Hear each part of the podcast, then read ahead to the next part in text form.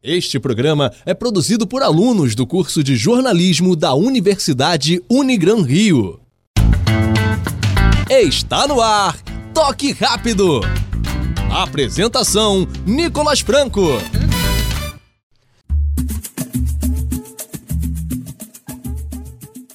Boa tarde, está no ar o Toque Rápido, a sua mesa redonda da Rádio Serra Verde 98,7 FM em parceria com a Unigran Rio. E para me ajudar com o programa de hoje, estou aqui com o meu time de comentaristas: Henrique Gomes, Paulo Rogério e Gustavo Laurindo. Boa tarde, galera.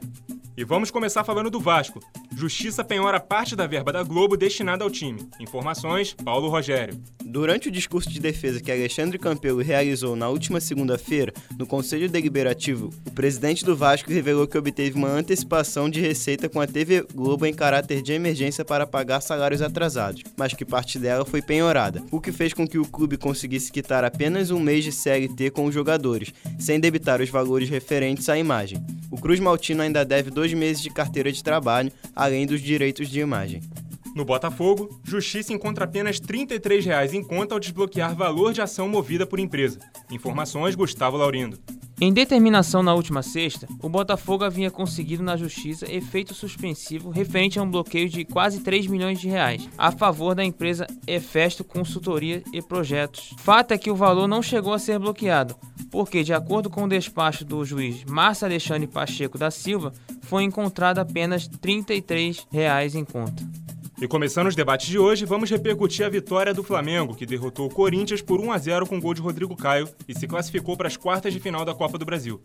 Henrique, qual a análise geral do Flamengo de ontem, que está prestes a receber seu novo técnico? Bom, o Flamengo é, começou o jogo bem, diria que mal, porque tinha, como a gente disse no programa anterior, o Flamengo tem um time mais forte. Só que o Corinthians estava pressionando bastante, o Flamengo não estava conseguindo sair, joga sair jogando. É, até tentou algumas vezes, chegou no ataque, mas não conseguia fazer de forma efetiva. O Corinthians também errou alguns passes é, e fez com que o Gabigol chegasse algumas vezes correndo, mas não conseguia acertar. É, o Flamengo também errou bastante, ainda mais na parte do meio. Quem fez a função de volante foi o Pires da Mota. E eu acho ele bom, mas ele não é o Cuejá. E, e o Flamengo sentiu a falta do Cuejá no jogo. Você vê que o Flamengo até conseguia roubar algumas bolas, mas não conseguia sair pro jogo. O Cuejá sabia fazer um pouco melhor essa função ali. Então, no primeiro tempo, o Flamengo ele estava tentando se encontrar ainda no jogo. Já no segundo tempo, o Flamengo se encontrou um pouco melhor, conseguiu já algumas bolas, conseguiu fazer algumas jogadas. Tem que destacar que o Everton Ribeiro foi muito bem na partida, Rodrigo Caio também. O Diego Alves também foi excelente na partida.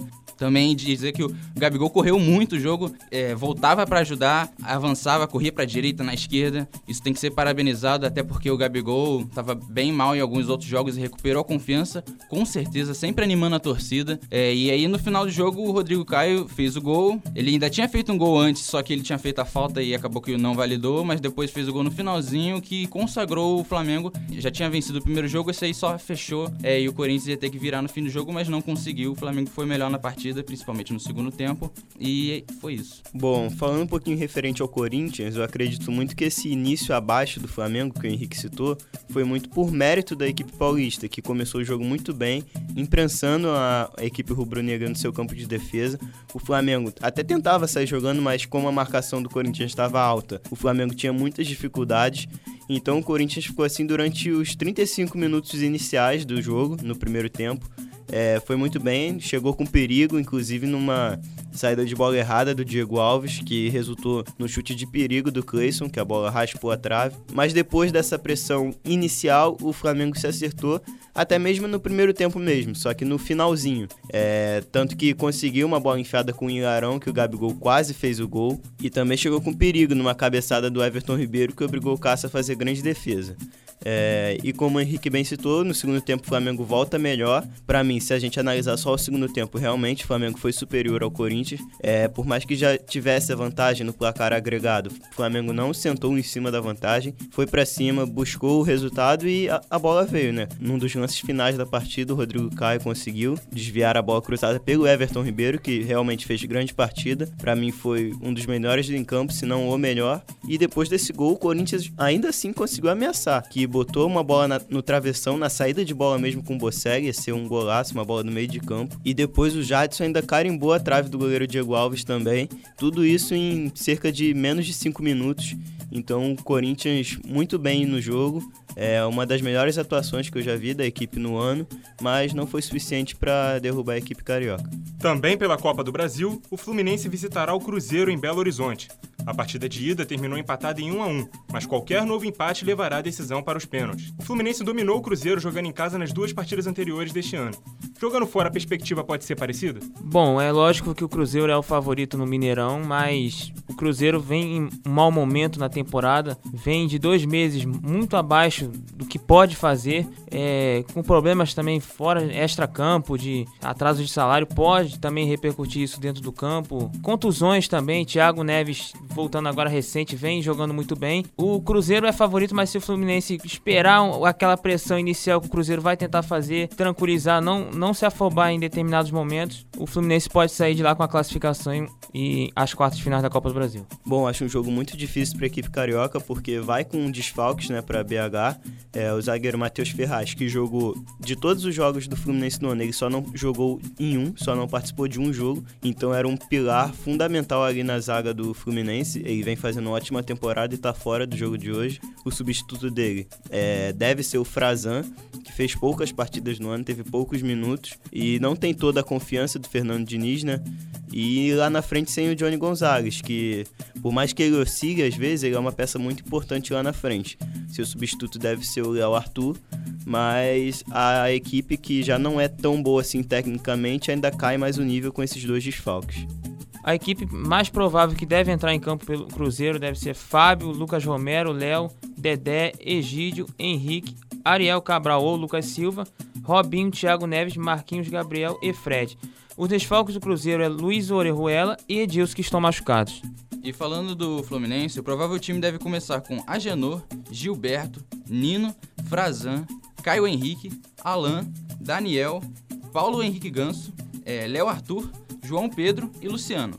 E o Fluminense não irá contar com Guilherme Yuri, Ayrton, Dodi, Bruno Silva, Matheus Ferraz e Ione Gonzalez. Lembrando que Caio Henrique e Nino estão pendurados nesse jogo. E além dessa lista enorme de desfalques, a gente tem que acrescentar também o Marcos Paulo e o Pedro, né, que são os dois garotos do Fluminense. O Pedro está servindo a seleção brasileira no torneio de Toulon e o Marcos Paulo servindo a seleção de Portugal. É, esse último garoto que no jogo de ida pela Copa do Brasil entrou muito bem, mudou o panorama do jogo, ele e João Pedro, depois que eles entraram o Fluminense conseguiu o um empate. Então são desfalques muito importantes e o Fluminense vai ter que se virar sem eles. E hoje tem amistoso da seleção brasileira contra o Catar às 9h30 da noite em Brasília. Será o primeiro de preparação para a Copa América que se inicia na sexta que vem. O Catar está participando da competição, mas será que é o melhor parâmetro para o técnico Tite ter um diagnóstico desse time?